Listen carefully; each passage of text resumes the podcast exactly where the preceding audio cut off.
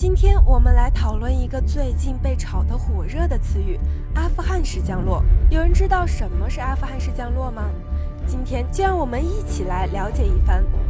阿富汗式降落是由苏联在阿富汗战争时期创造的。一九八六年，美国为了打击苏联，向阿富汗提供了大量毒刺单兵导弹和发射器。美方披露，阿富汗仅使用三百多枚毒刺导弹，便取得击落两百多架苏联运输机的辉煌战果。此数据显示了毒刺导弹对阿富汗抵抗组织的重要性，堪称苏联空军力量的最大克星。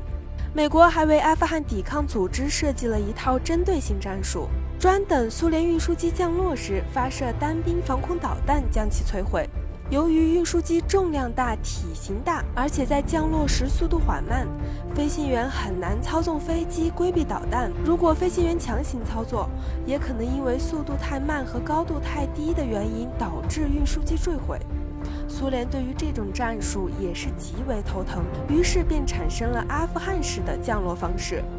阿富汗式降落，通俗点来说，就是飞机在防空导弹射程之外的高空便开始减速，放下起落架，打开减速板，大角度迅速下降，接近机场跑道时再快速拉起进行着陆。这样的降落方式，一方面大大降低了飞机被导弹击中的概率，但同时也提升了飞机坠毁的风险，稍有不慎便会机毁人亡。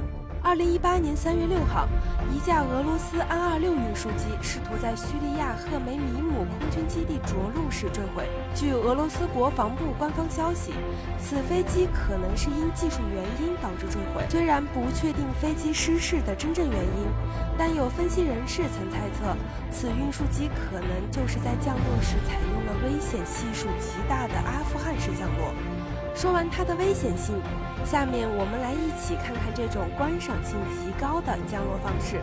二零二二年九月二号，中国受邀参加奥地利空中力量航展，刘文丽女少将驾驶运二零在航展现场进行降落时，便采取了这种极具实战性的降落方式——阿富汗式降落。一经亮相的运二零便吸引了所有人的眼光，向世界展示了我们飞行员优秀的飞行技能。以及我们国产大型运输机的强劲性能。如今看来，阿富汗式降落是航空领域的暴力美学的集中体现，但十分考验飞行员的驾驶技术。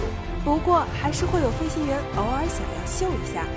好了，以上就是本期飞行 Q 的全部内容，欢迎大家点赞、评论、分享。飞行 Q 小分队说点你不知道的航空那些事儿，我们下期再见。